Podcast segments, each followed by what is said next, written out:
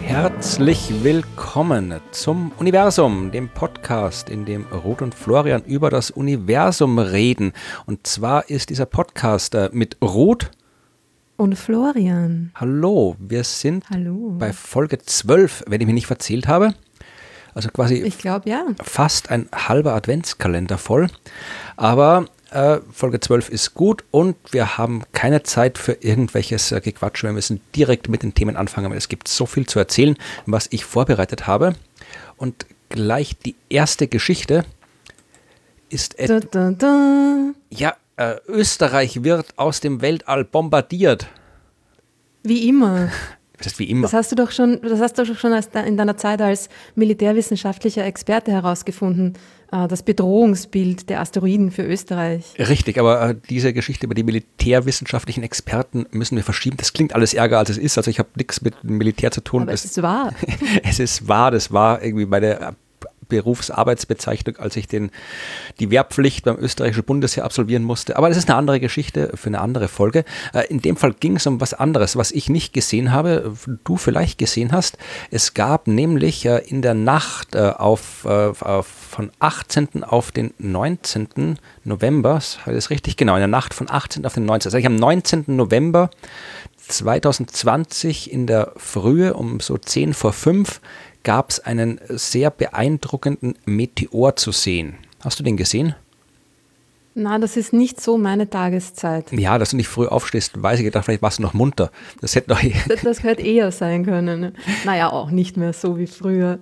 Nein, leider habe ich den auch verpasst. Aber ich habe davon gehört natürlich und er scheint ziemlich spektakulär gewesen zu sein. So ein richtiger grünlich leuchtender Feuerball. Genau, also man kann sich das irgendwie auch im Internet, wir verlinken das, man kann äh, sich das anschauen und äh, wie das ausgeht, da gibt es jede Menge Videos. Also es waren durchaus Leute ähm, wach zu der Zeit, beziehungsweise gab es auch äh, jede Menge Überwachungskameras, also Kameras, also in dem Fall spezielle Kameras zur Überwachung von sogenannten Feuerbällen. Also so heißt quasi der Fachterminus für diese Art extrem großer, heller Sternschnuppe ist halt äh, Feuerball oder Bolide, sagt man auch ab und zu. Bolide, sagt man auch zu Autos, oder? Ja, vermutlich, weil die Autos ja auch schnell durch die Gegend sausen. Und nicht glühen, hoffentlich in den meisten Fällen. Nein. Genau. Hm. Und äh, der war halt, äh, weißt du, äh, der hat auch grün geleuchtet. Das haben mich einige gefragt, warum der grün geleuchtet hat. Ähm, das hängt davon ab, äh, welche chemischen Elemente da quasi äh, in, der, in der Luft quasi gerade enthalten sind. Denn ähm, der, die Leuchterscheinung äh, entsteht ja nicht, wie man oft glaubt, auch bei Sternschnuppen, weil das Ding da verbrennt. Das wird man nicht sehen, ja. Also das findet ja, also diese Dinger schauen immer aus, als wären sie so nahe, aber die sind teilweise irgendwie wirklich extrem hoch in der Atmosphäre, also wirklich irgendwie 20 äh, Kilometer und viel höher, also 100 Kilometer teilweise, also wirklich extrem hoch in der Luft. Und äh, wenn da irgendwie mal so ein kleines äh, Staubkörnchen bei einer Sternschnuppe oder ein größerer Brocken einfach nur verbrennen würde, würde man nichts davon sehen. Äh, was da leuchtet, ist die Luft die leuchtet, wie in einer äh, so ja, Leuchtstoffröhre. Wie heißt das Ding offiziell? Neonröhre? Uh, Neonröhre ist, glaube ich, auch nur ein ähm, populärer Begriff. Wisst, Leuchtstoffröhre ist, glaube ich, ziemlich äh, professionell. ich ne? weiß nicht, wenn ich immer wenn ich Glühbirne sage, kommen Leute und meckern, dass man nicht Glühbirne sagen darf, weil das nicht offiziell ist. Das heißt irgendwie Glühlampe oder sonst irgendwas. Aber Ach, lass die Leute doch reden. Ja, aber in dem Fall ist es tatsächlich so, dass die Luft leuchtet, weil dieses Drum äh, so schnell auf die Atmosphäre trifft, dass die Atome, aus denen die Luft besteht, die Luftmoleküle, die Luftatome, äh, ihnen ihre Elektronen aus der Hülle quasi weggerissen werden, weil das so schneller durchsaust. Und dann holen die sich die äh, Elektronen wieder zurück. Und bei dieser Rekombination, wie es heißt, wird ein bisschen Energie frei in Form von Licht. Und je nachdem, welche, äh, welche Moleküle da beteiligt sind, gibt es unterschiedliche Farben. Ja, also zum Beispiel äh, so Sauerstoff, Stickstoff äh, ist ein bisschen rötlich. Ähm, Magnesium ist eher bläulich-grünlich. Eisen, das ist zwar nicht in der Luft, äh, zum Glück, aber, in, aber im Metall, also das Metall hast du halt in diesen äh, Brocken aus dem Weltall oft drin. Und das natürlich. Also es ist schon auch das, was im Asteroiden drin ist. Es ist beides, ja. Es ist beides, ja. Also, weil du hast da quasi so an, an der Grenze hast du so eine Mischung eben aus Luft und dem verdampften Asteroidenzeugs und das äh, leuchtet dann halt, ja. Also kommt dann auf an jetzt, wie groß das ist, ob jetzt die Elemente vom Asteroid dominieren oder ob eben äh, die, die äh, Atmosphärenelemente dominieren. Aber äh, wenn halt quasi so ein bisschen Magnesium mit dabei ist in dem, in dem Objekt, dann kann man es eben so grünlich leuchten. Und das war halt in dem Fall offensichtlich so. Darum hat der hm, ich habe immer gedacht, der Sauerstoff ist auch grün. Ja, der ist auch ein bisschen grünlich, aber eigentlich eher so ein bisschen auch, ja, so rötlich auch, also Stickstoff, Kommt Sauerstoff. Wahrscheinlich auch darauf an, welcher Übergang da gerade der, der am meisten angeregte ist. Ne? Ganz genau. Aber es hat auf jeden Fall so das, das äh, grünlich Leuchten, das äh, ist, weiß man, warum das so ist. Aber viel interessanter ist ja, ähm, ob man was finden kann von dem mhm. Ding. Ja? Also ich, wir verlinken das auch noch. Also man kann sich da wirklich dieses Feuerball-Netzwerk, was ich vorhin erwähnt habe, das sind wirklich, weil Schöner das halt, Name. ja, weil es halt gut, wirklich auch interessant ist, das zu erforschen, äh, gibt es halt äh, überall so Kameras, die im Wesentlichen äh, Ding, so, so Fischaugendinger, die den gesamten Himmel im Blick haben und halt nach solchen Sternschnuppenspuren oder eben Feuerbällen suchen. Ja, das wusste ich auch nicht, dass es das gibt, diese automatische mhm. Überwachung. Doch, also ähm, viele so Sternwarten. Ja haben das mhm. halt irgendwie so im Garten stehen, vereinfacht gesagt. Ja. Also das steht, mhm. und äh, ist auch wieder was, wo die Amateurastronomie, wir bleiben jetzt, wir setzen die Diskussion mhm. nicht fort, sondern bleiben jetzt bei diesem Begriff. Äh, wer wissen will, kann sich die anderen alten Folgen anhören, wo wir lange diskutiert haben wie man das am besten nennt. Aber äh, gerade das ist auch so, so Feuerball, Sternschnuppen-Statistiken, das ist was, wo die Amateurastronomie auch viel tut.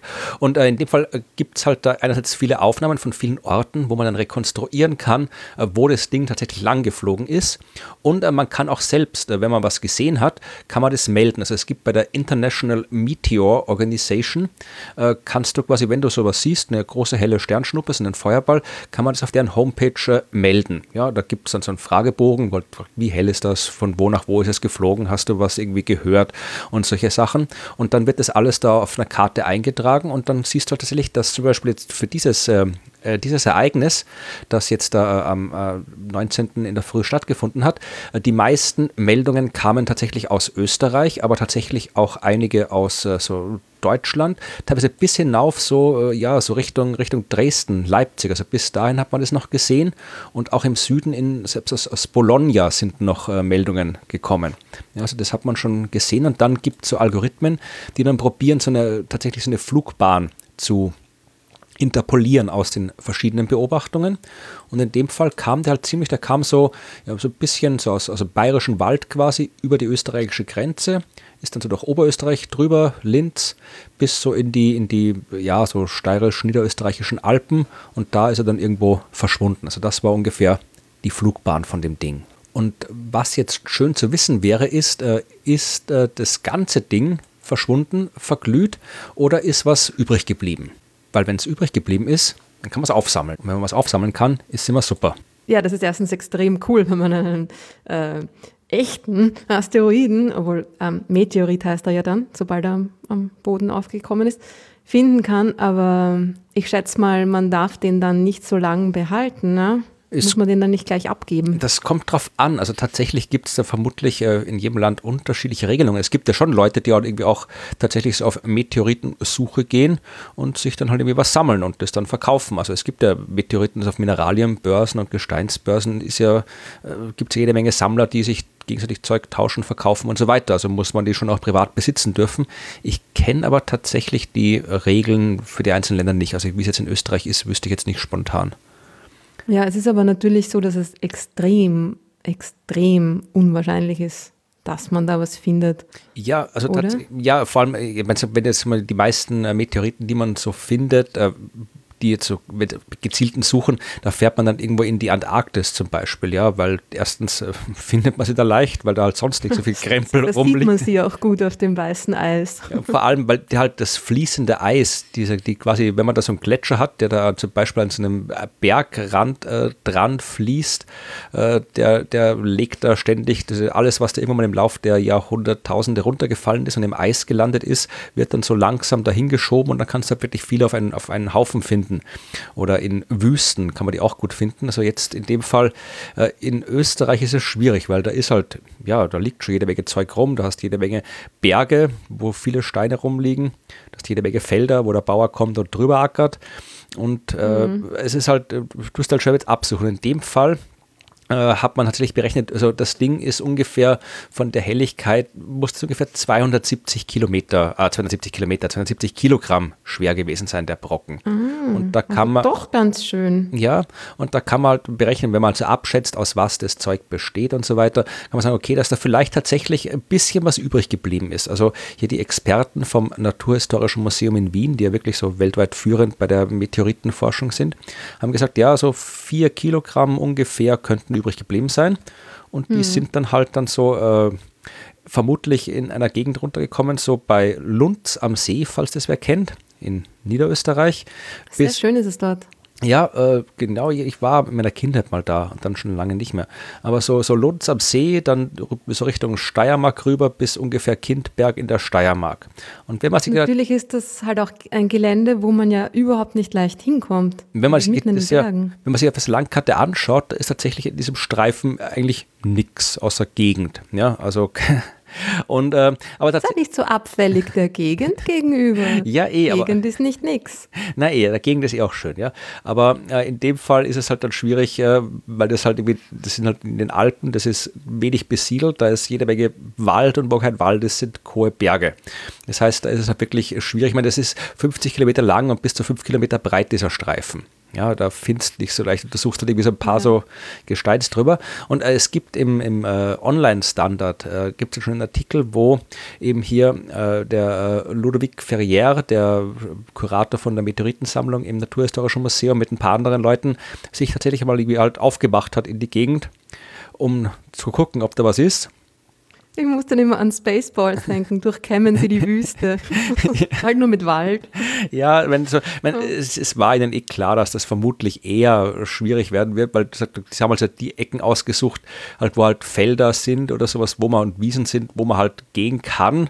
Und, äh, aber halt, es war halt nur ein kleiner Bereich von dem. Dann hat es geschneit auch noch, was halt gut ist, wenn es vorm Meteoritenfall passiert, weil dann mhm. liegt der mhm. Meteorit auf dem Schnee. Schlecht ist, wenn es danach passiert, wie in dem Fall, weil dann liegt er drunter. Liegt er unterm Schnee. Also, ja. wenn, sie haben, das ist das, das harte Leben der Amateurastronomen. Ja, in dem Fall sind sie sogar, was ich gesagt habe, der Ludovico Ferriere ist ja ein professioneller äh, ja. Forscher, also Geologe, glaube ich, in dem Fall. Aber ja, also ich, wir verlinken den Artikel, da kann man schön schauen, wie die Typen da durch die Landschaft stapfen. Aber halt äh, gefunden hat man nichts. Und äh, tatsächlich, äh, in dem Artikel steht auch noch ein Hinweis drin. Ähm, ich zitiere das jetzt. Ähm, äh, für den Impactforscher Ferriere bedeutet dies akuten Handlungsbedarf. Frisch gefallene Meteorite sind ein wertvolles und aufschlussreiches Material für die Forschung, da es noch kaum Veränderungen durch die irdischen Einflüsse erfahren hat und Darüber hinaus ist bei Funden mit dem Auftauchen professioneller internationaler Meteoritenjäger zu rechnen. Ja, also, äh, Gefahr ist geboten, ist es, Vorsicht ist geboten, meine ich. Ist es anscheinend doch äh, erlaubt äh, oder zumindest möglich, dass du halt irgendwie hinkommst und die sammelst. Also könnt ihr euch aufmachen, wenn ihr in der Gegend wohnt und was findet, dann sagt Bescheid. Den professionellen Meteoritenjägern anschließen. Ja, na, wenn ihr was findet, seid so nett und gebt das den Leuten, die damit was anfangen können wissenschaftlich. Ja, wahrscheinlich gibt es da schon auch eine, eine, eine Vergütung dafür, oder? Jein, also ja, abgibt, nein? das ist eine gute Frage. Ich kann mich noch erinnern, dass das NHM, das Naturhistorische Museum, mal so einen Mondmeteoriten gerne gehabt hätte und äh, die mussten doch irgendwie Kraut fanden dafür, um den zu kriegen und haben dann das Geld nicht gesammelt gehabt und haben den dann auch nicht bekommen. Also ja, ich glaube, Geld, so richtig okay. Geld haben die auch nicht, aber da kenne ich mich echt nicht aus. Ich habe noch nie einen Meteorit gefunden. Also auch noch nie eine Chance gehabt, da was zu kriegen. Aber wie gesagt. Machst du dich auf? Nach Lunds am See? Nee, was mache ich denn da? das ist aber Gegend. Gegend. es wäre nicht so weit von dir entfernt. Ja, naja, ein Stückerl ist schon, aber ja. Ist schon ein Stück, ja. Ja, nein, ich bleib, bleib zu Hause. Ach, scheiß Wetter hier, ist ja alles nur grau und da, Dings, ja, da will ja keiner. Da locken einen nicht mal die Asteroiden hinterm Ofen hervor. Nein. Bei dem Hochnebel. Nee. ähm, ja, das, äh, was ich, wer, wer, äh, es lohnt sich immer zum Himmel zu schauen. Ab und zu sieht man äh, coole Dinge, wie eben diesen Feuerball. Es lohnt sich auch zum Boden zu schauen. Ab und zu findet man Meteorit. Also schauen ist. Vor allem in der richtigen Reihenfolge. Genau. Also schauen ist generell was, was ist, ist äh, oder die Welt aufmerksam wahrnehmen, auf welche Art und Weise auch immer, ist etwas, was sich lohnt. Und damit, wenn du keine weiteren Vorbemerkungen mehr hast, ich bin schon äh, äh, gespannt auf die Geschichte, genau. auf die Hauptgeschichte. Dann komme ich jetzt zu der Geschichte. Und da geht es tatsächlich, es geht ein bisschen um Asteroiden, es geht aber auch ein bisschen viel um Sterne und sogar um vielleicht ein paar Galaxien kann man mit reinbringen, wenn man möchte. Also es ist quasi okay. alles drin. Ja? äh, weißt du, wer Borisov ist? Nein. Weißt du, wer Oumuamua ist? Ah, ja, der, der längliche Asteroid, der möglicherweise lange Zeit für ein, für ein ähm, außerirdisches Raumschiff gehalten wurde. Von manchen Leuten, von, oder? Von manchen Leuten, ja. Also von der Wissenschaft wurde er nicht für ein außerirdisches Raumschiff gehalten. Nein, also Oumuamua und äh, Borisov sind die äh, beiden einzigen, kann man das so sagen, die beiden einzigen egal, ich sag's einfach, ja. äh, sind die beiden einzigen interstellaren Kleinkörper, die wir kennen. Ja? Also Oumuamua ist ein interstellarer Asteroid und Borisov ist ein interstellarer Komet. Und äh, Oumuamua haben wir im November 2017, ja, also ziemlich genau vor drei Jahren, entdeckt. Das war das erste Mal, dass wir einen Asteroid gesehen haben im Sonnensystem, der nicht im Sonnensystem entstanden ist. Der ist von außerhalb gekommen. Und das war. hat man das auch gleich gewusst? Ja, das hat man ziemlich gleich gewusst. Das war eine ziemlich coole Sache. Also man, äh, weil du kannst ja, wenn du so einen Asteroid entdeckst, ja, dann kennst du ja die Bahn, also wenn du ausreichend Beobachtungen hast, ja. Und du mhm. siehst halt auch, ähm, wie. Äh, die Geschwindigkeit, also aus der Bahn kennst du auch die Geschwindigkeit und siehst dann halt, wenn die Geschwindigkeit des Asteroiden größer ist als die Fluchtgeschwindigkeit des Sonnensystems, dann kann er nicht im Sonnensystem, kann er nicht Teil des Sonnensystems sein, ja, weil alles, was äh, gravitativ an unsere Sonne gebunden ist, ja, also wirklich eine Umlaufbahn um die Sonne hat, das muss sich mit einer Geschwindigkeit bewegen, die kleiner ist als die Fluchtgeschwindigkeit des Sonnensystems, ja, weil die heißt ja nicht umsonst Fluchtgeschwindigkeit. Das ist ja, das heißt, wenn man die Geschwindigkeit hätte, dann wäre man schon geflüchtet. Genau. Das ist halt auch die Geschwindigkeit, die man braucht, wenn man jetzt irgendwie eine Rakete von der Erde schießen will und solche Sachen. Also das sind die, und in dem Fall hast du halt gesehen, einerseits, dass die Bahn eben tatsächlich keine Ellipse ist, sondern eine offene Bahn und dass er schneller ist als Fluchtgeschwindigkeit. Das heißt, der ist von außerhalb des Sonnensystems gekommen, einmal um die Sonne rumgeflogen und wieder äh, hat sie wieder vertschüsst nach der andere Richtung außerhalb des Sonnensystems. Slingshot-Manöver genau. des Generationenraumschiffs. Ja, aber nein. Also Schade. Ja. Aber das war halt, ich habe da damals ziemlich viel drüber geschrieben, weil es eine wirklich coole Sache war, weil äh, ja, wir wissen, dass äh, äh es sowas geben muss, interstellare Asteroiden, weil äh, genauso wie halt äh, Asteroiden werden halt bei den ganzen chaotischen Prozessen, die stattfinden, vor allem bei der Entstehung eines Planetensystems, aber auch danach, ja, wenn irgendwie Asteroiden einem Planeten nahe kommt oder einem Stern, seinem Stern nahe kommt, gibt es jede Menge Möglichkeiten, wie so ein Asteroid einen gravitativen Schubs kriegen kann und dann halt eine Geschwindigkeit hat, äh, die ihn aus seinem Geburtssystem rausschmeißt. Also solche Prozesse gibt ständig. Das heißt, es müssen da draußen zwischen den Sternen auch jede Menge solche Dinge rumfliegen und äh, man kann abschätzen, wie wahrscheinlich es ist, dass dann einer mal halt äh, kurz zu Besuch kommt. Und tatsächlich, das war ziemlich cool. Äh, man hat abgeschätzt, man kann abschätzen, wie viele sind das, die zu Besuch kommen durchschnittlich und man kann abschätzen, äh, wie unsere Instrumente, wie gut unsere Instrumente sind. Und daraus kannst du halt abschätzen, äh, wie wahrscheinlich es ist, dass du einen finden solltest.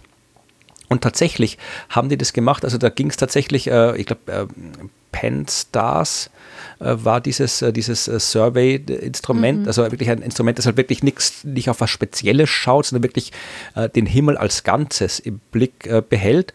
Und die Abschätzung war, alle fünf Jahre sollte so ein Ding wie Pan-Stars, also dieses, ich glaube in Hawaii ein großes Teleskop ist das, äh, alle fünf Jahre sollte so ein Ding, äh, äh, sollte dieses Pan-Stars-Teleskop äh, ungefähr ein interstellaren Asteroid entdecken und als äh, Oumuamua entdeckt war, war Pan-Stars gerade fünf Jahre in Betrieb. Ja, also hat gut funktioniert. Passt alles wunderbar zusammen. genau. Und dann war die Abschätzung, ja, also jetzt, jetzt auch, wenn wir jetzt mal wissen, dass man die auch wirklich tatsächlich finden kann und genauer hinschauen und die Instrumente werden ja auch besser, werden wir auch bald neue finden und tatsächlich hat man dann bald, äh, in dem Fall heißt bald knapp zwei Jahre später, September 2019, äh, das nächste interstellare Objekt gefunden, nämlich Borisov, ja, äh, benannt nach einem ähm, russischen, wenn ich mich nicht täusche, war es ein russischer, so. ja, der Es ist tatsächlich, äh, oh, das ist, oh, je, schwierig. Ui, was drin ist? Äh, Oh je. es ist ja, ja, ja noch komplizierter. Also der heißt erstens Gennady Wladimirovich Borisov und er hat das auf einer Sternwarte auf der Krim entdeckt. Also ich, ich keine Ahnung, ich klicke mal auf den Namen. Ein russischer Teleskoptechniker, okay, also ein Russe auf der, auf der äh, Sternberg-Institut für Astronomie auf der Krim.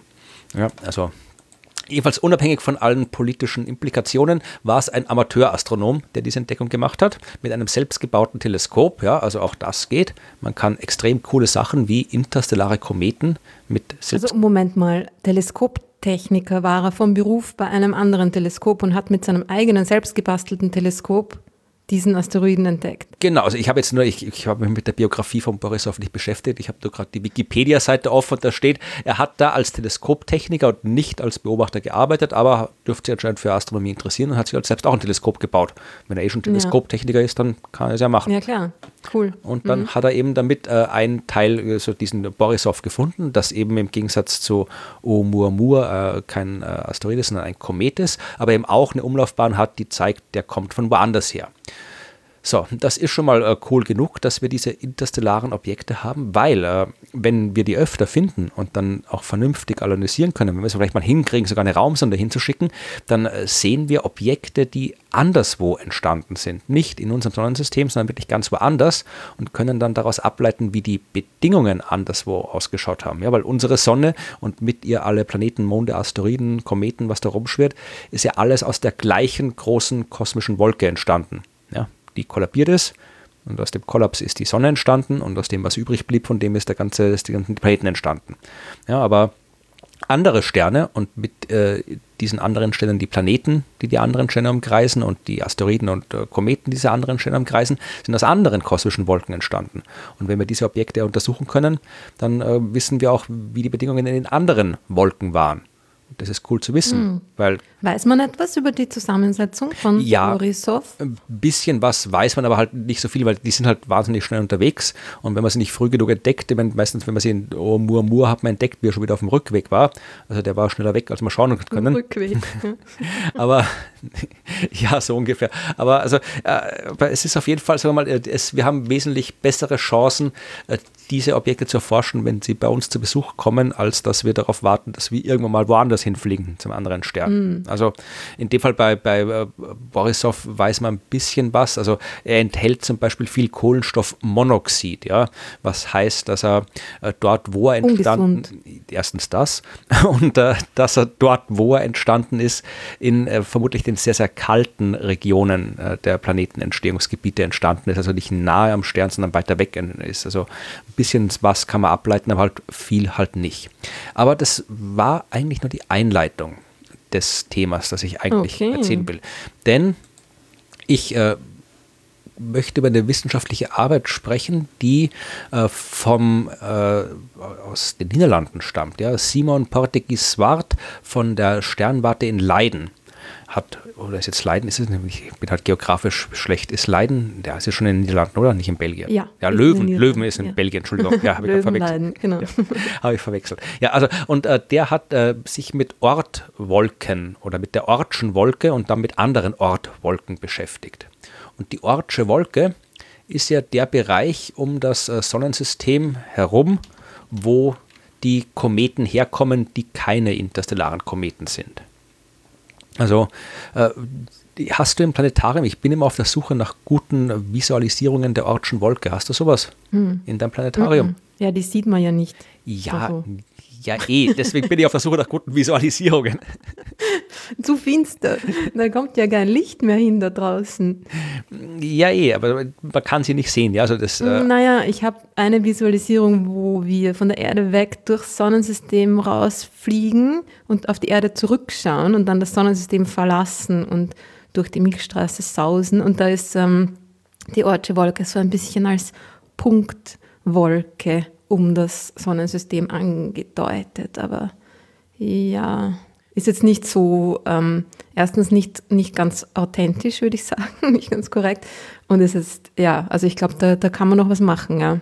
Ja, also Visualisierungstechnisch. es ist halt schwierig, vor allem, wenn man es halt wirklich nicht beobachten kann, weil es ja dafür viel, Mhm. viel zu groß. Also es ist halt, es ist halt, ich erkläre mal, was es ist, dann ist es äh, leichter zu verstehen, warum schwer zu beobachten ist. Äh, die Geschichte der Ortschen Wolke geht zurück auf äh, Forschung von Ernst Öppig. Das war ein Astronom aus Estland, der jede Menge interessante Sachen gemacht hat. Und 1932 hat er sich gefragt, ähm, ja, wie weit kann sich jetzt in dem Fall ein Komet überhaupt von der Sonne entfernen? Um immer noch an die Sonne gebunden zu sein. Ja, weil je weiter du weg von der Sonne bist, desto schwächer wird die Gravitationskraft der Sonne. Ja, hm. Je weiter du weg bist, desto stärker wird aber auch die Gravitationskraft anderer Sterne. Und irgendwann ist der Punkt erreicht, wo halt dieser, dieser Einfluss der ganzen anderen Sterne rundherum äh, den Einfluss der Sonne überwindet und dann ist das Ding nicht mehr an die Sonne gebunden. Und äh, ÖPIC hat probiert auszurechnen, wie weit das geht. Ja, und hat gesagt, okay, die Maximaldistanz ist ungefähr eine Million astronomische Einheiten. Das ist schon ein ordentliches Stück. Ja, also eine Million mal weiter weg von der Sonne als die Erde. Äh, das war die theoretische Obergrenze. Die Frage war dann, ist es auch die reale Obergrenze? Und diese Frage hat dann im Jahr 1950 der niederländische Astronom Jan Hendrik Oort benannt, äh, beantwortet. Und äh, weil er die Frage so gut beantwortet hat, äh, ist dann dieser Name Ort auch Namensgeber der Wolke geworden, um die es geht. Und dieser Herr Ort, also mit Doppel-O geschrieben übrigens, nicht der Ort wie die Gegend, ähm, sondern vermutlich. Die verfolgt dich heute, die ja, Gegend. Ja. ja. wahrscheinlich heißt Ort mit Doppel-O-E Ort auf Niederländisch. Egal, jedenfalls, äh, er hat eine Hypothese gehabt. Der hat gesagt, das Sonnensystem ist äh, von einer Wolke umgeben, die man sich aber nicht so als Wolke vorstellen kann, wie jetzt die Wolken auf unserem Himmel oder nicht irgendwie so, so Staub, Gas, Gedöns oder sowas, sondern, ähm, sondern von einer Kometenwolke. Ja, und die äh, von Kometen, die halt alle wahnsinnig weit von der Sonne entfernt sind, immer noch an die Sonne gebunden, aber eben wahnsinnig weit weg und auch wahnsinnig weit weg bleiben. Ja, und wir kriegen von dieser Wolke eigentlich nichts mit, ja, weil diese Kometen, die sehen wir nicht, die sind zu klein, die sind zu weit weg, die sind zu dunkel. Aber ab und zu kommt es zu Störungen in dieser Wolke, weil zwei von diesen Kometen zusammenstoßen, weil da vielleicht größere Objekte noch drin sind, die irgendwie stören. Und dann ändert sich die Bahn von so einem Kometen in dieser Wolke, sodass ähm, die Bahn äh, nahe an die Sonne ranführt. Ja, also von einer kreisförmigen Bahn, die quasi immer im gleichen Abstand um die Sonne herumführt, äh, wechselt der Komet auf eine exzentrische Bahn, wo er dann einmal so quer durch Sonnensystem durchfliegt, von ganz weit draußen ganz nah an die Sonne ran und wieder zurück. Und äh, solche Kometen beobachten wir. Das sind die langperiodischen Kometen. Also die Kometen, mhm. die halt wirklich, äh, von die man halt nicht so wie beim hellischen Kometen vorhersagen kann, der kommt alle 76 Jahre wieder oder sowas, die man regelmäßig sieht, sondern ein Komet, der quasi überraschend aus dem Nichts kommt, äh, einmal an der Sonne und der Erde vorbeifliegt und sich dann wieder ins Nichts verzieht bei natürlich nicht im Nichts äh, lebt, sondern halt äh, einfach Umlaufbahnen hat, die irgendwie 100.000 Jahre dauern, weil er eben aus dieser Region da draußen kommt. Und das war die Hypothese von Ort. Die hat man dann eben auch durch die Untersuchung dieser langperiodischen Kometen bestätigen können. Und äh, Ort hat dann eben da auch festlegen können, dass diese Wolke ungefähr 150.000 astronomische Einheiten von der Sonne weg ist. Ja, also das ist ein äh, bisschen weniger als die eine Million vom ÖPIC, aber immer noch weit weg. Also 150.000 astronomische Einheiten, das ist wie viel? Mehr als ein Lichtjahr, oder? Ui, naja. Ähm Weiß ich jetzt gar nicht, mit mir nachrechnen. ich kurz versucht im Kopf, aber nein. ja, ich glaube, es ist mehr als ein Licht, also eineinhalb Lichtjahre ungefähr. Ach, wir, wir behaupten einfach, es wäre so. Und darin, aber es ist auf jeden Fall deutlich, deutlich draußen. Was aber jetzt äh, die Frage ist, äh, wenn unsere ähm, unser Sonnensystem so eine äh, Ortsche Wolke hat, äh, müssten andere Planeten das auch haben, weil das, was zur Entstehung der Ortschen Wolke geführt hat, etwas ist, was eigentlich immer passieren sollte, wenn irgendwo Planeten entstehen, ja, weil dann wären äh, bei diesen ganzen chaotischen Prozessen der Planetenentstehung äh, im frühen Planetensystem, also in jungen Planetensystemen, da ist jede Menge Chaos, da ist jede Menge Durcheinander, da gibt es Kollisionen, da gibt es nahe Begegnungen und da werden eben auch äh, Objekte weit hinausgeschleudert. Die viele davon äh, stürzen irgendwo in die Sonne rein, landen auf Planeten. Viele werden ganz hinausgeschleudert ins, äh, in, in den interstellaren Raum und manche landen dann eben auch in der Ortschen Wolke.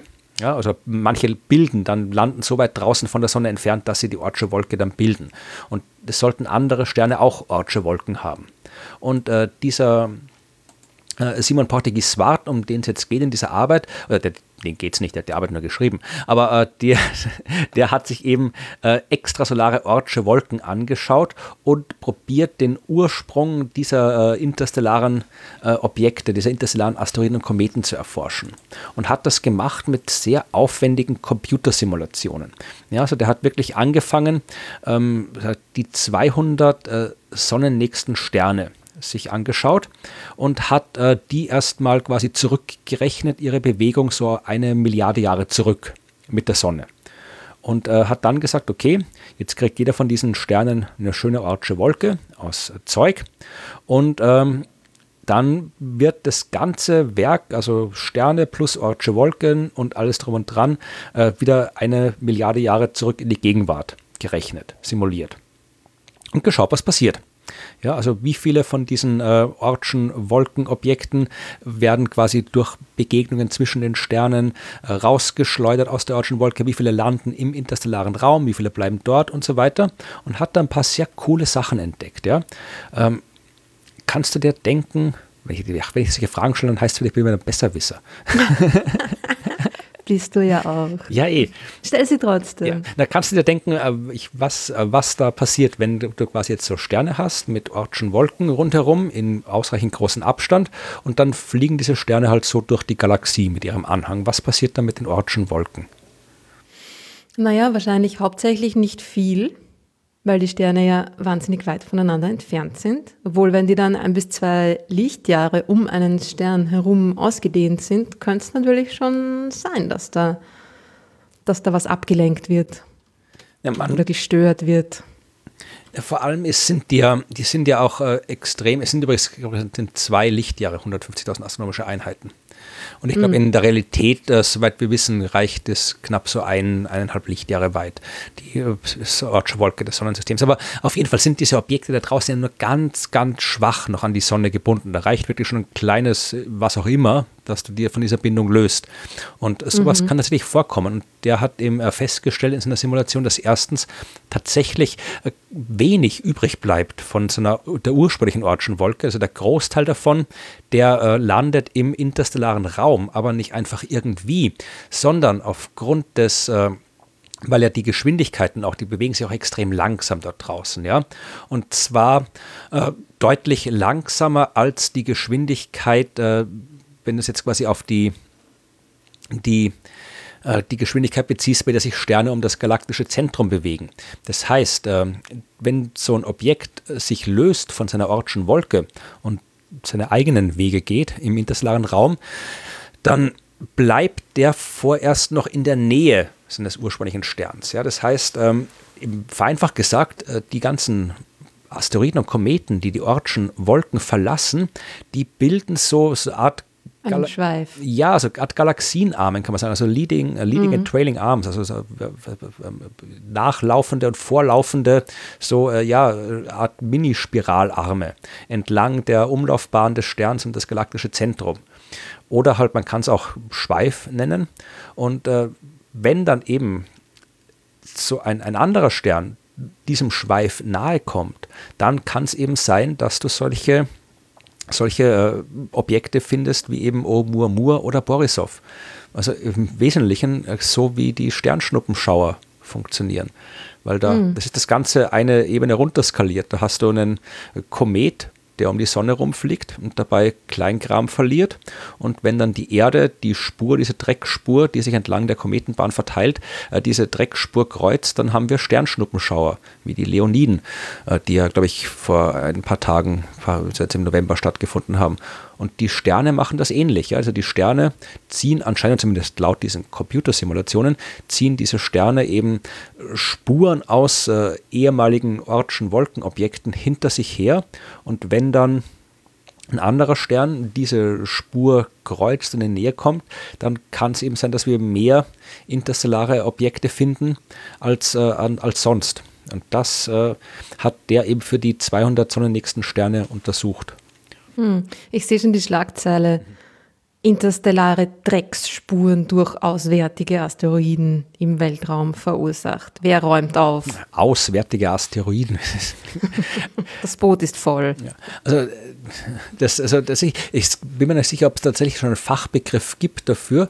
Also äh, man nennt ja einfach interstellare Objekte, interstellare Asteroiden. Hier der äh, Simon Portugues Swart hat anscheinend probiert, einen eigenen Fachbegriff zu etablieren. Er nennt diese Objekte in seiner Arbeit immer Solus Lapis, also die, die einsamen Steine. Die einsamen Steine, oh. ja, ich weiß nicht, ob sie das durchsetzen wird, die Solus Lapis. Schauen wir mal. Was ich auch interessant fand, war, dass eben, weil eben diese, diese, äh, das quasi, er hat dann noch geschaut, welche Sterne von diesen 200 tragen denn am meisten bei zu der lokalen Dichte an Soli Lapi. Ist die Mehrzahl? Ich habe keine Ahnung, ich habe keine Dateien gehabt. Soli ja. Lapides. Ah, ist doch egal. ist egal.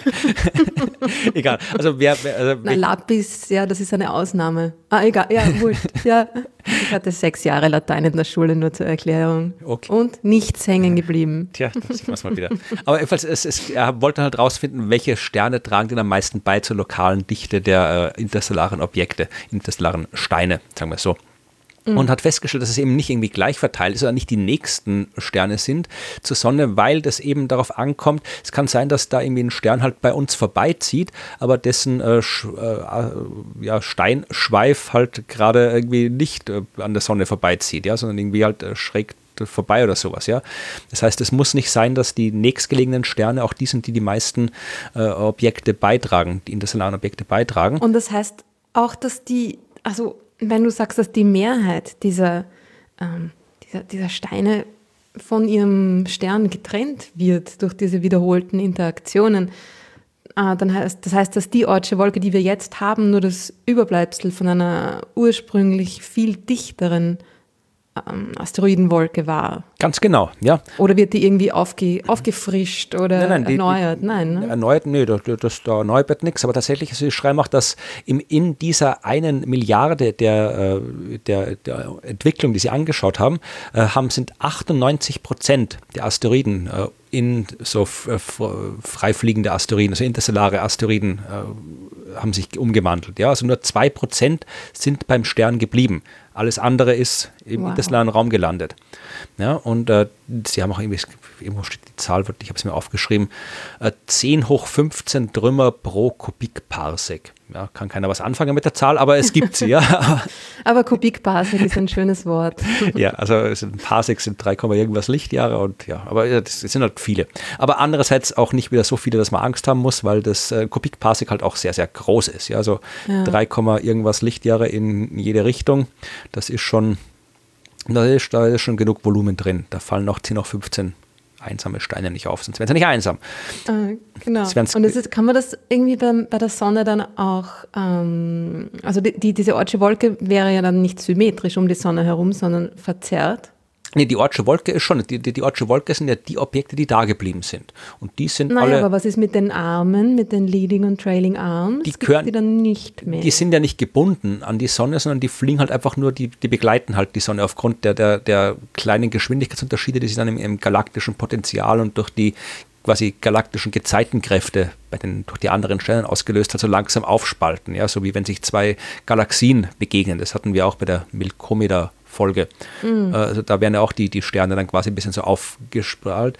Und in dem Fall so die, die Ortsche Wolke, die sind halt, das sind die Objekte, die gebunden bleiben und die sind dann quasi kugelförmig verteilt um die Sonne. Mhm. Und der ganze Rest, der ist halt dann tatsächlich ähm, nicht mehr an die Sonne gebunden, wird dann vermutlich per Definition auch nicht mehr äh, zur Ortschen Wolke zählen, sondern halt dann je nach Entwicklung Stadium mehr oder weniger weit aufgefächert quasi vor und hinter der Sonne so rundherum. Mhm. Also äh, es erinnert mich eigentlich eh auch an äh, die frühen Simulationen von Galaxieninteraktionen, wo man ja auch irgendwie zwei, zwei Punktwolken dann hernimmt. Das sind zwar die Punkte dann in dem Fall Einzelsterne und nicht Einzelasteroiden, aber wenn man von der Begegnung zweier Punktwolken, sagen wir mal, mit einer gewissen Verteilung ausgeht, wenn man das dann simuliert, wie da die Gravitation wirkt, dann kommt man eben auf diese, diese Spiralarme, ne, diese Doppelarm. Tidal Tail Struktur irgendwie. Genau, die aber jetzt wie das äh, keine äh, echten Spiralarme sind, sondern die lösen sich dann wieder auf im Laufe der Zeit. Also der, der genau. Spiralarmmechanismus ist ja ein anderer. Aber da, da, da kommen wir später noch dazu. Oder du kommst später noch dazu. Genau, irgendwann mal. Das ist, das ist dein Gebiet. Nein, nein, du kommst schon, das ist schon geplant, du kommst noch dazu. Okay. ich mache noch kurz äh, die Geschichte zu Ende. Äh, also äh, er hat die zehn Sterne aufgelistet, die am meisten beitragen zur eben lokalen äh, Steindichte. Also zehn Sterne, von diesen zehn von den 200 Sternen tragen 70 Prozent zur lokalen Dichte bei. Äh, ich habe geschaut in der Liste, ob da einer dabei ist, den ich jetzt irgendwie spontan kenne. Äh, ich habe nur einen gekannt. Ich kann sie kurz mal vorlesen. Vielleicht kennst du mehr davon.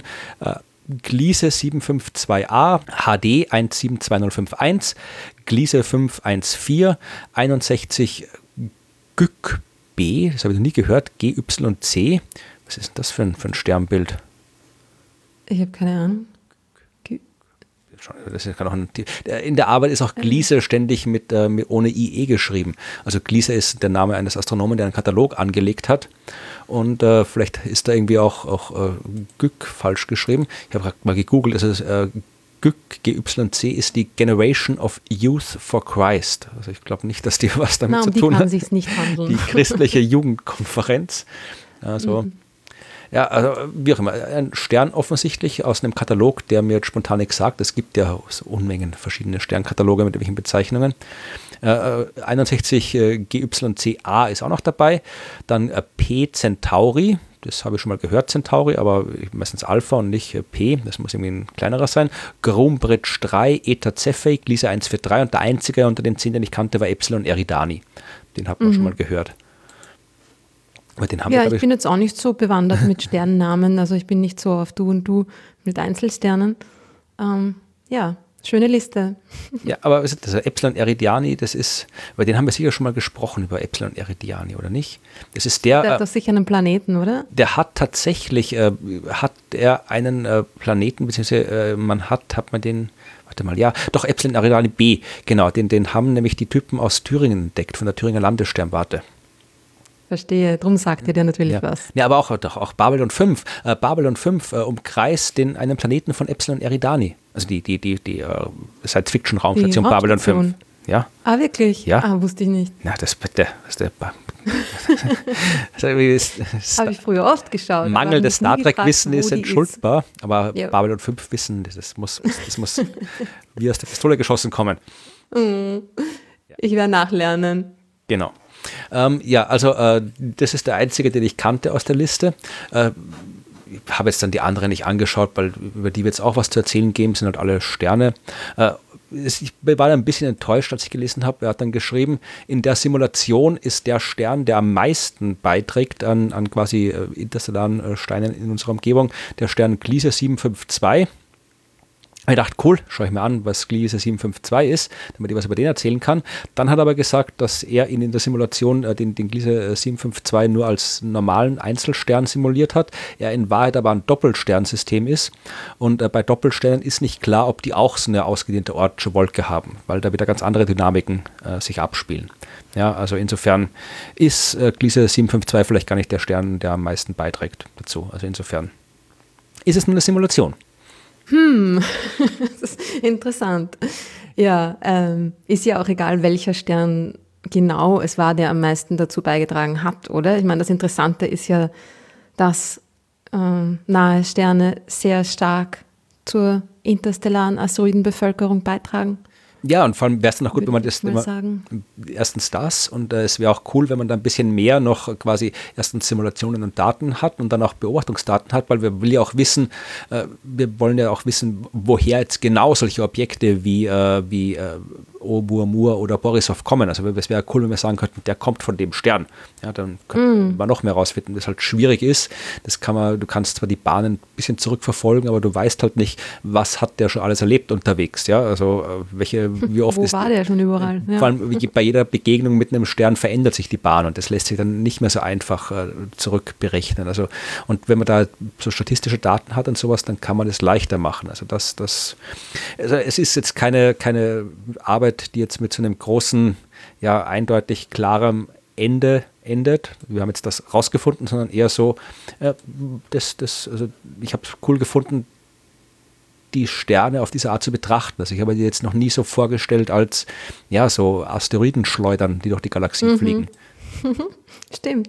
Und auch, also ehrlich gesagt, welche Arbeit endet schon mit den Worten, jetzt haben wir das herausgefunden, es ist klar, macht euch keine Gedanken mehr darüber. Es ist doch immer irgendwie. Das hätte ich in meiner Doktorarbeit am Schluss schreiben müssen. Is needed. Ja, stimmt, ja, so endet keine Arbeit. Äh, diese Arbeit hat tatsächlich ein ganz, äh, noch, ein sehr, sehr interessantes Ende gehabt. Das habe ich auch noch nie gesehen in einem wissenschaftlichen Artikel. Ich habe auch schon jetzt länger keinen eigenen mehr geschrieben, weil ich aus der Forschung raus bin. Aber auch beim Lesen, wenn mir das nicht aufgefallen, äh, dieser Artikel hat geendet mit einem Abschnitt über den Energieverbrauch. Ja, also der hat aufgeschlüsselt, äh, wie sein, äh, quasi der CO2-Abdruck der Forschung war.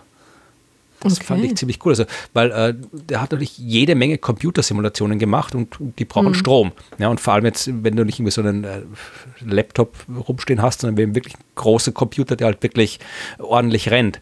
Und äh, das hat mich sehr überrascht, was da rauskam. Ja? Also er hat geschrieben, er hat für die, alle Simulationen ungefähr 6000 CPU-Stunden gebraucht, äh, was ungefähr 250 äh, Kilowattstunden entsprochen hat. Und mhm. das äh, kann mit Kilowattstunden meistens immer nichts anfangen mit diesen Einheiten, das die liegen mir irgendwie intuitiv nicht. Aber er hat es dann umgerechnet. Hast du eine Ahnung, äh, wie viel Tonnen CO2, jetzt habe ich schon Tonnen gesagt, jetzt habe ich schon zumindest mal die Einheit vorgegeben, äh, wie viel, oder könnten auch 0,000 Tonnen sein, aber äh, wie viel Tonnen CO2 diese Simulation gekostet hat? Oder äh, quasi äquivalent äh, hat, äquivalent war?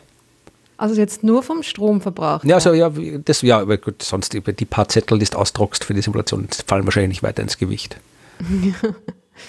Boah, na, das sind immer diese Abschätzungen, sind extrem schwierig. Ein paar Tonnen?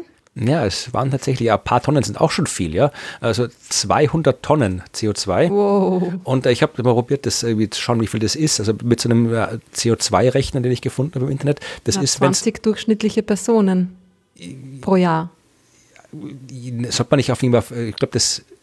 Also, ähm, ich weiß nicht, eine. Westeuropäische. Ja. Also, ja, ja, ähm, jetzt. Ich glaube, irgendwie Personen, das. Ja. Ich kenne das Ziel, das Ziel ist irgendwie eine Tonne pro Person pro Jahr, irgendwie sowas soll mal sein, aber die haben wir ja noch nicht. da sind wir sehr, sehr weit davon entfernt. Ich glaube, der Durchschnittsverbrauch in der sogenannten westlichen Welt liegt bei knapp 10 Tonnen pro hm. Person pro Jahr. Na, ich habe es umgerechnet. Wir wollen auf zwei kommen, also unter zwei ist quasi uh, sustainable, nachhaltig. Ja. ja also ich habe es umgerechnet in, in Autofahren. Also wenn du mit so einem nicht alten, nicht neuen, äh, normalen irgendwie Diesel durch die Gegend fährst, kannst du eine Million Kilometer fahren, bis du 200 äh, Tonnen rausgeschmissen hast.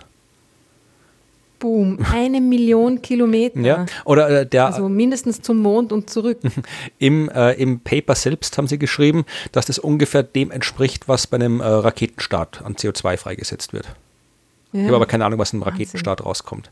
Also das, das hat mich halt irgendwie erstens äh, fasziniert, dass man sowas reinschreibt in einem Paper. Das äh, habe ich mir noch nie über, äh, noch nie irgendwo gesehen, aber es macht natürlich Sinn, äh, weil ja, äh, ja, was vermutlich irgendwie auch ein bisschen mal Bewusstsein schafft, was dann jetzt irgendwie, wo das ganze CO2 herkommt, was wir zu viel haben. Das muss irgendwo herkommen, das muss irgendwo erzeugen. Ja, und das kommt halt äh, aus den Autos, aus den Flugzeugen, aber ja, auch, auch der ganze Alltagskram, den wir machen, erzeugt CO2. Ich meine, gut, ja, wie, wenn jetzt Simulation von 200 Sternen mit Ortschen Wolken ist jetzt kein Alltagskram, aber es ist ich verweise da vielleicht noch äh, der methodisch inkorrekt Podcast, der Nikolaus und Reinhard, die haben vor einigen Monaten eine Folge gehabt, haben sie eine Arbeit vorgestellt, die war sehr schön. Da hat jemand sich wirklich die Mühe gemacht, den äh, CO2-Output eines kompletten astronomischen Forschungsinstituts, ich glaube, das war eh das in Heidelberg, das ähm, Max-Planck-Institut, wenn ich mich nicht täusche, die haben wirklich alles, also wirklich wirklich da in dem Fall wirklich vom äh, Papier, das ausgedruckt wird, bis hin zu dem Essen in der Kantine, äh, den Reisen zu den Sternwarten, zu den Konferenzen, alles äh, zusammengetan. Und ich glaube, äh, das höre ich, wir verlinken das, höre ich das an, das war sehr, sehr instruktiv. Und ich glaube, allein äh, da hast du schon, nur die Forschung pro Person kam schon auf acht Tonnen im Jahr CO2. Mhm. Und natürlich gilt. Naja, die Langstreckenflüge sind es halt ja, auch. Ja, also, zu einem Großteil wahrscheinlich. Ja. Ne? Es gilt dann, wir fordern jetzt hier wieder die, die Astronomen, äh, den, den, hier die die, die Schelte bekommen. Also es ist ja, das gilt natürlich für andere Forschungsarten genauso. Es ist nicht so, dass die Astronominnen und Astronomen so viel CO2 verbrauchen, das machen die anderen Disziplinen auch. Ja, wenn du jetzt nicht gerade irgendwie äh, ein extrem Philosoph bist, der nur im Sessel hockt und nachdenkt und sonst nichts macht. Philosoph. Aber eh, also ja, es, ist, na, es ist alles, was halt Computerleistung braucht, weil natürlich diese äh, Daten Server brauchen, die Server müssen gekühlt werden da ist auch extrem viel Stromverbrauch und, und natürlich CO2 die, involviert. Ja. Und also, die ganze Fliegerei ja. natürlich. Ja. Also wenn du ständig mit zur Sitzungen, Konferenzen und so weiter fliegst, dann ja. Aber ja. ich ich finde das eine gute Idee. Ich finde, das sollte man irgendwie, fände es schön, wenn das mehr äh, Forscherinnen und Forscher machen oder wenn es vielleicht die Journals sogar äh, fordern würden, dass man irgendwie aufschlüsselt, was die Forschung an CO2 gemacht hat. Nicht um jetzt irgendwie zu, zu Maßregeln, äh, jetzt irgendwie die Leute, du hast so viel CO2 verbraucht, sondern einfach, dass man irgendwie, ja, ein Gefühl kriegt. Um das dafür. Thema, ja. ja. genau. Ja. Um das Thema irgendwie auch äh, präsenter zu machen oder noch präsenter, als es hier schon ist. Ja, nicht überall, ja, auch auf, auf genau, jede, jede Packung Chips, die es da kauft im Supermarkt, draufstehen. So viel Tonnen CO2 Total. und alles. Also das könnte, sollte man immer machen. Ja, ich meine, es ist halt, bei solchen Sachen ist es halt sehr schwierig, weil diese Abschätzungen dann extrem ungenau werden, aber darum geht es ja auch gar nicht. Ne? Es geht ja eher darum, dass das etwas ist, was in unser Bewusstsein gebracht werden muss. Genau. Und dabei hilft das natürlich sehr. Ja. Ja, das war meine Geschichte. Ja, cool.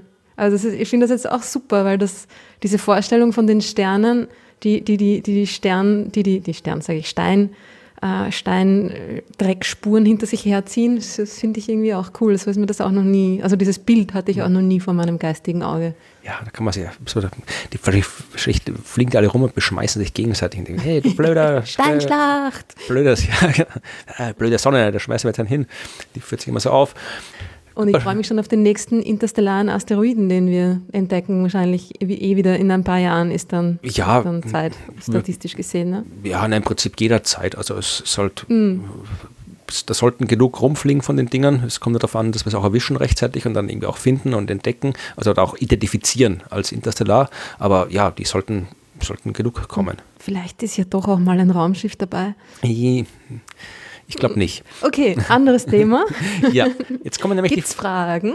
Ja, es gibt jede Menge Fragen und ich habe ein paar rausgesucht. Äh, eine Frage, die äh, quasi äh, die wir jetzt durch diese Geschichte beantwortet haben, die stammt von Thomas und äh, der wollte wissen, der hat gefragt, wie die Ortsche Wolke umgibt unser Sonnensystem, konzentriert sich diese Wolke auch in dieser Scheibenform oder umgibt sie uns kugelförmig? Und das haben wir schon gesagt. Tick ja. gibt uns kugelförmig, weil diese Wolke eben entstanden ist aus den ganzen Objekten, die rausgeschleudert worden sind. Und dieses Rausschleudern war chaotisch, die sind in alle Richtungen rausgeschleudert worden. Deswegen ist die Wolke eben kugelförmig. Und äh, die zweite Frage von Thomas, die dabei war, wenn Objekte in unser Sonnensystem einfliegen, ja, also sowas wie Oumuamua und Borisov, dann äh, ist es dann seltener, dass die Planetenscheibe senkrecht durchstoßen wird. Und auch da gilt wieder, da die ja aus beliebigen Richtungen kommen, äh, ist es halt, ja, die kommen halt davon, wo sie kommen. Also es ist eigentlich seltener, dass sie quasi in der Ebene des Planetensystems kommen, weil das halt nur eine Ebene ist und das andere sind alle anderen Ebenen.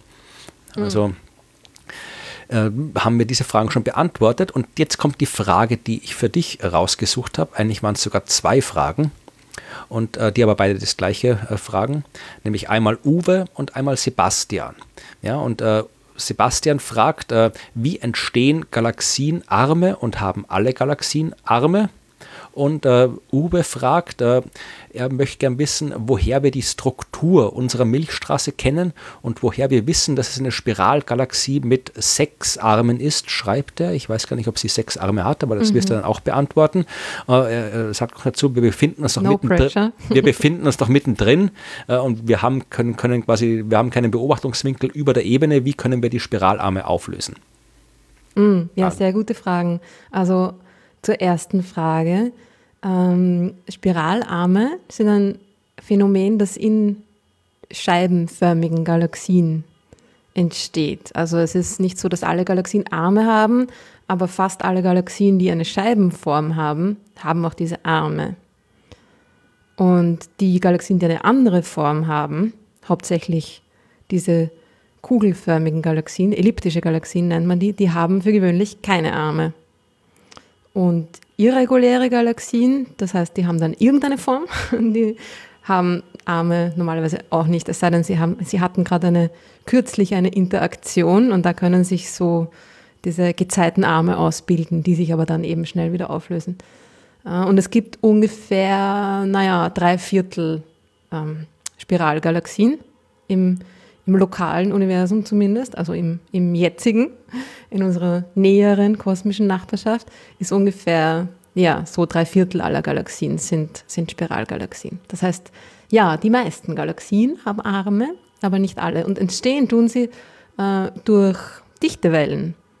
Also das kommt daher, dass sich die, die, die, die Sterne in diesen, in diesen Galaxien auf bestimmten Orbits bewegen. Und wenn sich die quasi gegeneinander verschieben durch die Rotation der Galaxie, die, die rotiert ja nicht wie ein, wie ein Rad, starr, sondern differenziell, also unterschiedlich schnell an unterschiedlichen Orten und dadurch verschieben sich die, die Orbits der Sterne auch irgendwie zueinander und dann entsteht äh, quasi fast automatisch so eine, eine Spiralstruktur und die, diese Dichtewelle, also eigentlich fast so wie Schallwellen, ja, es ist eine Art Verdichtung einfach, die, das ist eine stehende Welle. Also wenn sich diese, diese Spiralgalaxie, diese Scheibe dreht, dann dreht sich die Galaxie quasi durch diese, diese Arme, durch diese stehende Welle durch. Also es sind die Sterne nicht immer in einem Arm. Also auch wenn sie in einem Arm entstehen, weil dort natürlich auch der, das, die, das meiste Material ist, dort ist es am dichtesten, dort ist das ganze Gas und der ganze Staub, dort entstehen Sterne, dann bewegen sich die im Laufe ihres Lebens wieder aus diesen, aus diesen Armen heraus und dann vielleicht wieder in den nächsten Arm hinein, also in die nächste stehende Welle, in die nächste dichte Welle hinein. Das ist ein sehr interessantes Phänomen. Also diese, wenn ich das richtig verstanden habe, also du hast äh, die Dichtewellen, oder bitte andersrum, die Spiralarme sind dann äh, die Bereiche, wo halt aufgrund der Dichtewellen äh, das ganze Zeug, was keine Sterne sind, also die ganzen Staubwolken, Gaswolken, halt dann so weit komprimiert werden, dass da Sterne entstehen und dann entstehen die Sterne dort und deswegen ist da halt irgendwie, schaut es aus wie ein, ist es ein Spiralarm und dann wandern die rauf, raus und verteilen sich und so weiter und äh, genau. neuer Staub kommt nach. Also die, die Spiralarme sind die Gegenden, wo halt die Sterne entstehen und deswegen äh, sind die halt quasi hervorgehoben optisch. Genau, es ist eine Art selbst, sich selbst erhaltendes Phänomen. Also sie bilden sich zuerst mal aus aufgrund der Bewegung der, der Sterne und des Materials und dann erzeugen sie oder erhalten sie sich quasi selber, dadurch, dass sie, dass sie immer wieder neue ähm, Verdichtungen hervorrufen und in diesen neuen Verdichtungen auch viele neue helle blaue Sterne entstehen, also Sterne, die quasi frisch entstanden sind. Ähm, bläuliche Sterne sind dann irgendwie offensichtlicher und darum äh, sieht man die dann heller, diese, diese Arme. Genau.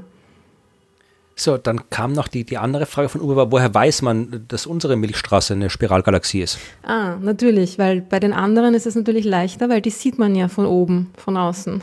unsere Milchstraße nicht. Und es ist in der Tat so, dass es bei unserer Milchstraße äh, auch länger gedauert hat, bis man überhaupt wusste, was die für eine Form hat. Das ist gar nicht so klar. Ja? Man wusste bei, beim, man, man hat eher auf die Form der Milchstraße aus der Beobachtung anderer Galaxien geschlossen, sagen wir mal so. Ne?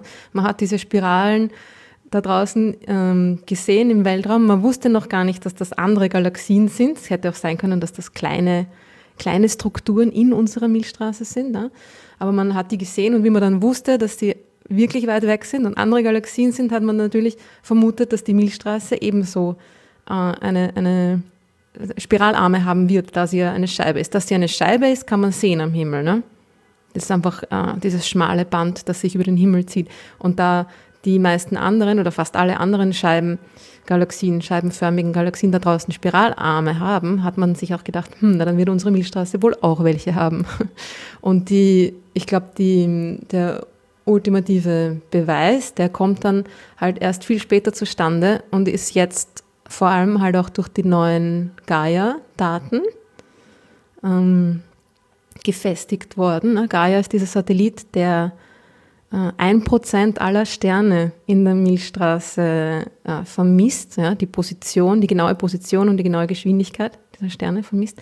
Und das hört sich jetzt nicht viel an, ein Prozent, aber es ist äh, sehr viel, eine Milliarde Sterne. Und genau, und dann kann man tatsächlich die Bewegung dieser Sterne ähm, und ihre Position rekonstruieren und quasi ein Bild von der Milchstraße von außen rekonstruieren. Ja. Sehen kann man die schönen Spiralarme der Milchstraße von oben nie. Ja, da müsst bald eine Raumsonde nach draußen schicken, aber das wird Ein lange dauern. Raumschiff. ja, also ich habe tatsächlich. Oh, Muamua, komm uns zu Hilfe. Also, dass unsere Milchstraße eine Spiralgalaxie ist, das weiß man tatsächlich erst seit den 1950er Jahren. Ich mhm. habe da in meinem äh, 100 Sterne Geschichte des Universums 100 Sternen Buch äh, eine Geschichte drüber geschrieben, genau über das.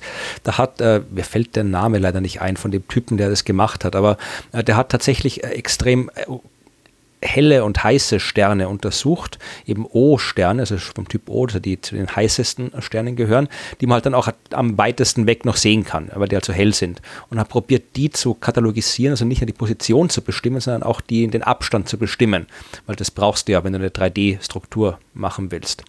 Und äh, das war extrem knifflig, weil die Spektroskopie, also damals noch nicht so weit war, also die Methode, wie man in dem Fall dann aus der Analyse des Lichts auf die Entfernung schließen kann.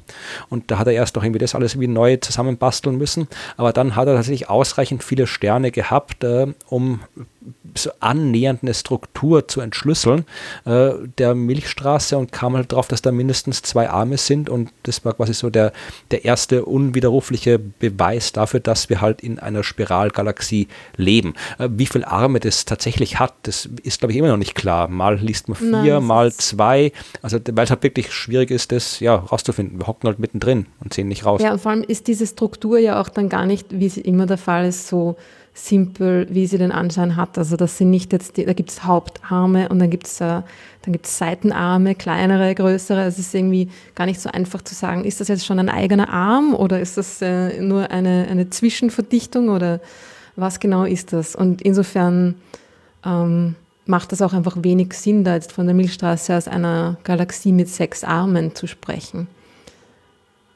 Genau.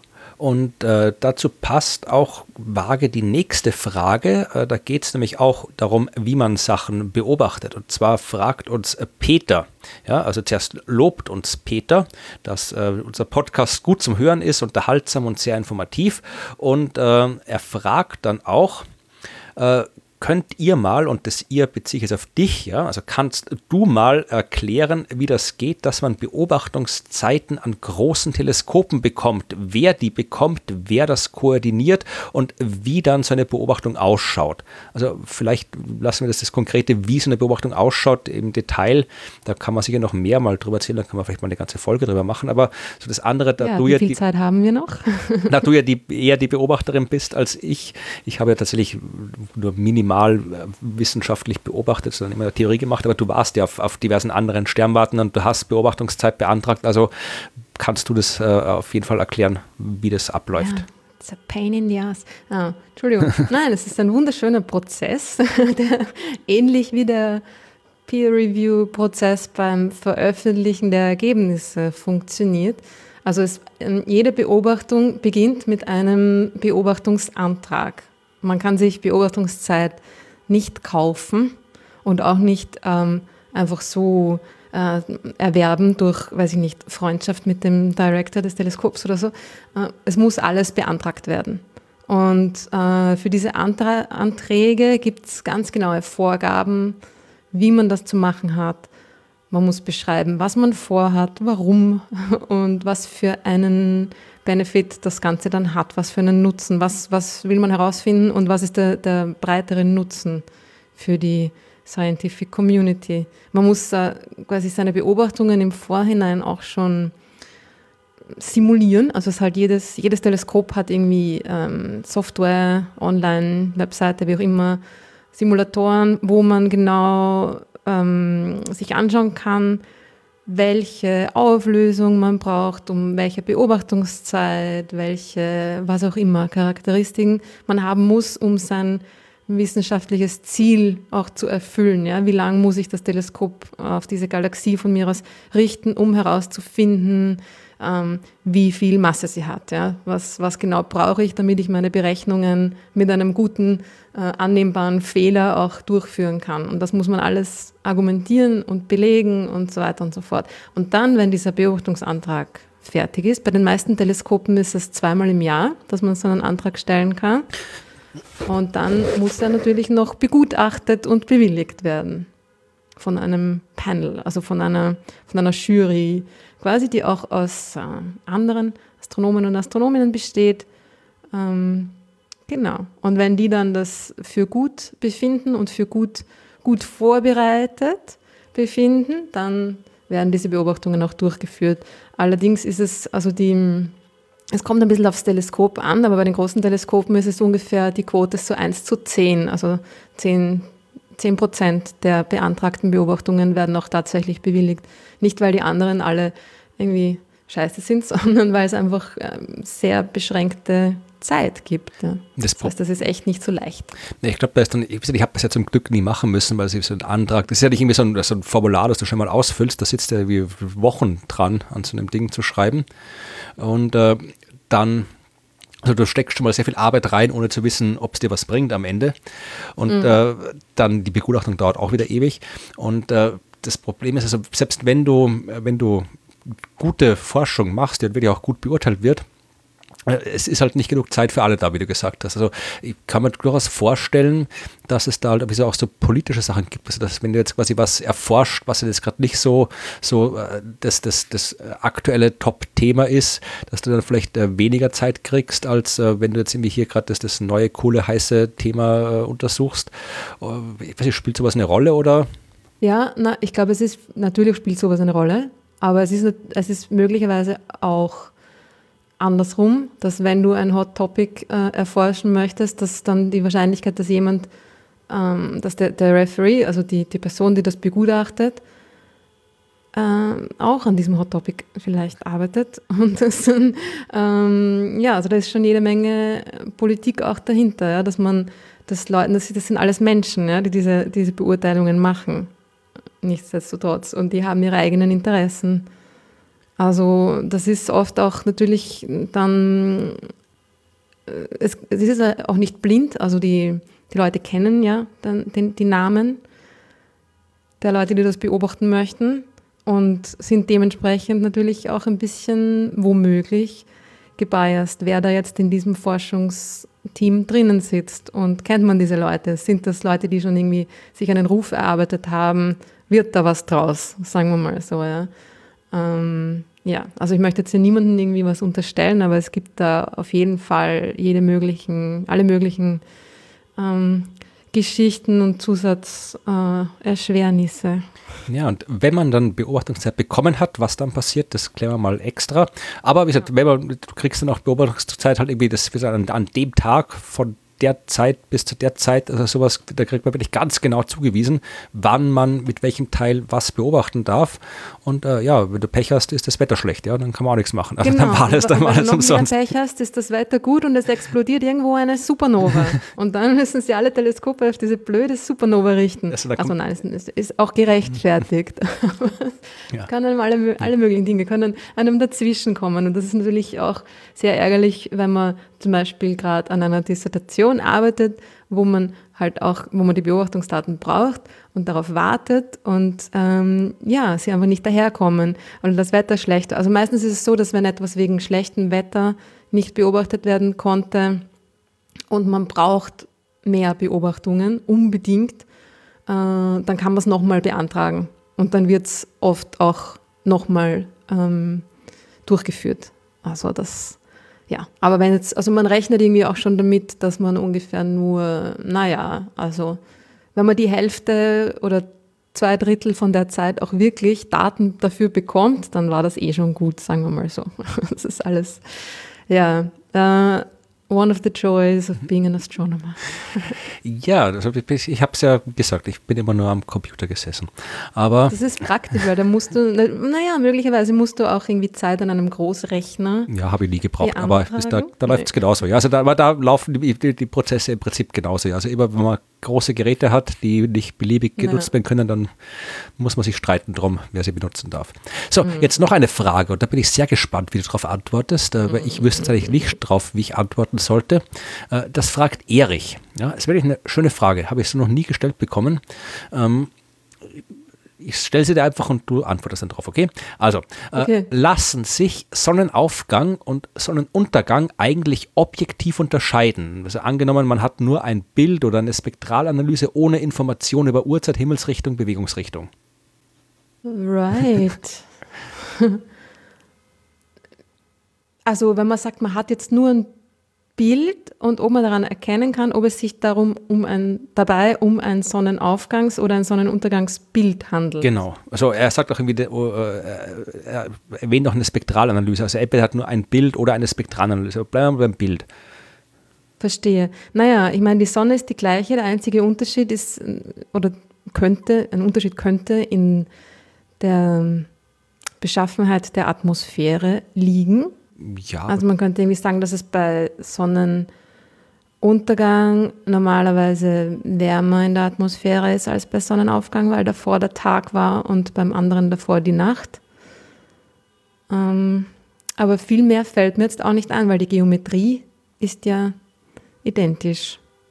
Das stimmt. Insofern, ja. ich glaube, objektiv unterscheiden könnte man die beiden nicht. Ich überlege gerade, also ich habe tatsächlich, ich habe das auch nicht, auf die Idee mit der unterschiedlichen Temperatur bin ich gar nicht gekommen, wie ich darüber nachgedacht habe. Ich überlege gerade, weil die, die Lichtbrechung hängt ja auch von der Temperatur ab, oder? Und du hast ja, äh, das Bild der Sonne wird ja verzerrt in, in äh, der Nähe des, des Horizonts weil äh, das sieht man, wenn die Sonne da leicht so deformiert ist, wenn sie da irgendwie über dem Ozean zum Beispiel auf oder unter geht, dann sieht man ja, dass die ein bisschen so gedäpscht ist, weil halt das Licht äh, unterschiedlich, äh, unterschiedlichen Schichten der Atmosphäre unterschiedlich stark gebrochen wird. Und wenn jetzt aber die Brechung von der Temperatur abhängt, was sie tut, glaube ich, dann wäre jetzt die Frage, wie groß der Effekt ist und ob der ausreicht, mhm. um das, das zu analysieren. Aber das weiß ich jetzt nicht. Äh, naja, und vor allem, also auch, es hängt dann auch zusammen mit der Beschaffenheit der Luft, also wie viel Staub da drinnen ist. Ich glaube, dass, also normalerweise ist äh, die Luft am späteren Nachmittag, frühen Abend auch irgendwie aufgewühlter, schmutziger. Und in der Früh ist es irgendwie ruhig. Stimmt, ähm, ja. Es müssten die Sonnen so irgendwie. Sonnenuntergänge eigentlich so, so röter sein als die Sonnenaufgänge. Wahrscheinlich sind sie das, ja. Allerdings ist es natürlich, also es kann ja genauso ein, ein warmer Morgen und ein kühler Abend gewesen sein. Also das ist natürlich jetzt äh, absolut zu unterscheiden ist es, glaube ich, nicht. Also es wird sich, es wird je nach Wetterbedingungen und atmosphärischen Bedingungen ähm, möglicherweise unterschiedlich aussehen. Aber hm. ja, also mir wäre jetzt auch nichts eingefallen, was da jetzt wirklich wo ein Unterscheidungsmerkmal dabei ist. Ja, interessante Frage, aber also wenn ich irgendwie dann, wenn mir noch irgendwie äh, irgendwas einfällt, dann sage ich Bescheid. Ähm, aber ich glaube, eigentlich objektiv zu unterscheiden sind die beiden nicht. Also ja, abgesehen von der Richtung, beim einen geht es nach oben, beim anderen nach unten, aber. ja, also vielleicht, wenn man ja. eine Spektralanalyse macht, vielleicht das ist weil das zweite Möglichkeit, wenn du quasi nicht ein Bild hast, sondern die Spektralanalyse, also die, die einzelnen, das Licht in die einzelnen Farben aufspaltest. Das ist auch die mhm. Frage. Also das äh, normalerweise siehst du ja, du kannst ja aus Spektralanalysen Bewegungen ableiten. Aber ich frage mich, ob du dann ableiten kannst, äh, äh, dann die, die, die, die Spektrallinien ein bisschen verbreitert sind, wenn das Objekt, das die Spektrallinien erzeugt, sich bewegt. Ja? Und äh, ich frage mich, ob du aus der Spektral, aus der Linienverbreiterung ableiten kannst, ob das Ding rauf oder runter geht. Das weiß ich nicht. Das kann ich mir nicht, nicht vorstellen, weil du, die Bewegung ist ja die Geschwindigkeit der Bewegung und nicht irgendwie hm. die Richtung, die du da. Stimmt, außerdem ist es ja auch keine Radialgeschwindigkeit des Messt, hm. wenn das Spektralanalyse nicht. Das Ding geht ja nicht, kommt ja nicht auf uns zu oder von uns weg, die Sonne, sondern hat ja den gleichen Abstand und geht noch rauf und ja. runter. Es ist auch irgendwie von der Frage, immer eine interessante Frage, aber man weiß normalerweise, wenn man einen Sonnenuntergang oder Aufgang auch sieht, ob es früh oder Abend ist. Ja, also ja, das schon, aber kann mir schon vorstellen, wenn du jetzt irgendwie einfach nur ein Foto irgendwo findest und keine Metadaten hast dazu zum Beispiel und das irgendwie äh, ja. wissen willst, was da war. Ja. Na, dann glaube ich, ist es äh, sehr auch, schwer. Wir haben, auch, wir haben ja auch äh, schlaue Hörerinnen und Hörer, vielleicht haben genau. die eine Idee. Und wenn ihr eine habt, dann schreibt uns das. Und dann kommt jetzt zum Abschluss die letzte Frage, die auch mit einem, okay. mit einem Lob anfängt von Roberto. Der sagt, äh, dass wir, es sind tolle Folgen, tolle Inhalte, gute Sprache und äh, schöne Stimmen. Ja, also da kann man eigentlich Dankeschön. nicht. Und äh, die Frage, also er sagt auch, äh, es ist, er wird es verstehen, wenn wir darauf nicht antworten wollen. Also wenn wir darauf nicht antworten wollen, dann tun wir es nicht. Ich habe gedacht, so eine kurze Frage für einen Schluss, die wir auch schnell beantworten können. Ähm, äh, ihn interessiert, ob wir nach unseren Studien und weitreichenden Einblicken in die Tiefen der Universen an ein Leben nach dem Tod und an einen Gott glauben. Ich dachte, das kann man also kurz am Ende nochmal schnell beantworten. Das kann man schnell beantworten. Es kommt drauf an.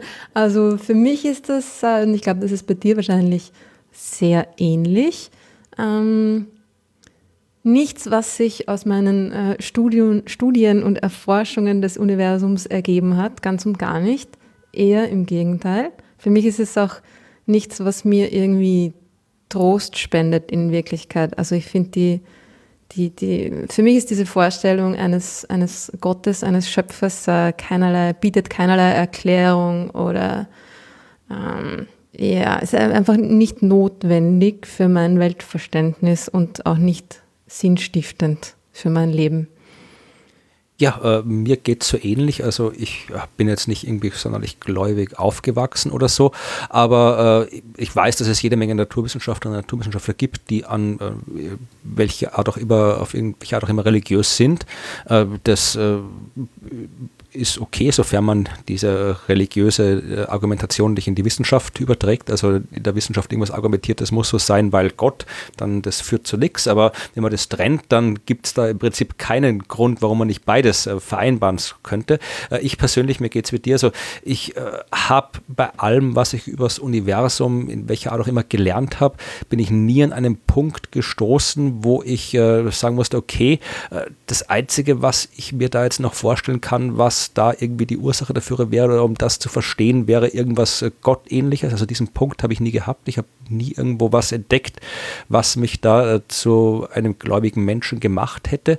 Ich habe auch nie irgendwo einen Moment erlebt, wo ich äh, quasi etwas etwas glauben wollte, also diesen, diesen wie es immer heißt, diesen Trost aus der Religion, den habe ich anderswo gefunden, da habe ich die Religion nicht dafür gebraucht. Und so wie du sagst, äh, ja, ich finde auch, dass, dass äh, Gott, wenn man ihn so klassisch interpretiert, die Dinge eigentlich immer nur komplizierter macht. Ja? Weil wenn man sagt, mhm. irgendwie, äh, wir wissen nicht, wie das Universum entstand, also sagen wir halt, Gott hat es gemacht, dann macht es die Sache ja nicht einfacher. Weil dann, dann habe ich vor das Ding, das ich erklären will, etwas extrem Komplexes gesetzt, weil ein, ein Wesen, welcher Art auch immer, das in der Lage ist, ein komplettes Universum zu schaffen, muss ja notwendig notwendigerweise komplexer sein als das Universum, was es schafft.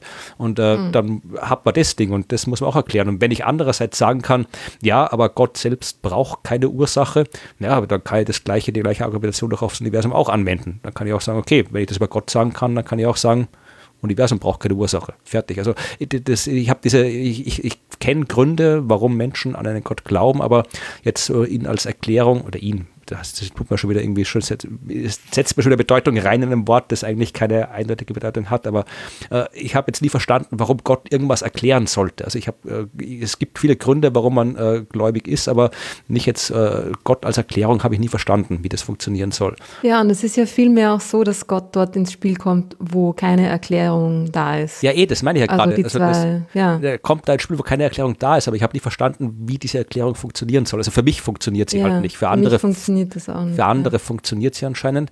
Und auch, ja, auch das, das Leben nach dem Tod, also auch da wieder alles, was ich über das Universum und die Welt gelernt habe bis jetzt, zeigt eben, dass wenn Dinge aufhören zu leben, sie nicht mehr lebendig sind und äh, dass es nirgendwo ein Zeichen dafür gibt, dass es irgendwas anderes gibt, was nicht lebendig, aber trotzdem nicht tot ist. Ja, also irgendwie so ein Leben nach dem Tod, Wiedergeburt, was auch immer, dass das, das äh, alles alle Hinweise darauf, dass sowas existiert, sind eben, das sind Hinweise, die man verstehen kann, wenn man äh, akzeptiert, dass wir halt ungern äh, tot sein wollen und dann halt uns Dinge ausdenken, die wir uns erzählen können, um mit dieser Tatsache klarzukommen. Und da ist es halt dann nett daran zu glauben oder zu hoffen, dass man eben nicht tot ist, aber äh, in der Realität hätte ich jetzt, wäre mir nie was untergekommen, was mich daran zweifeln lassen würde, dass eben das äh, Leben mit dem Tod zu Ende ist, was jetzt vielleicht für manche ja, deprimierend klingt, aber andererseits ist es halt dann Anstoß des Lebens, das wir definitiv haben. Da müssen wir nicht streiten. Das Leben vor dem Tod gibt es auf jeden Fall.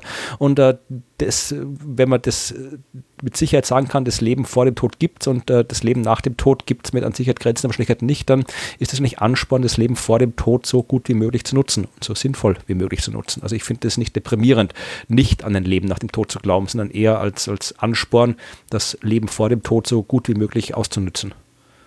Absolut.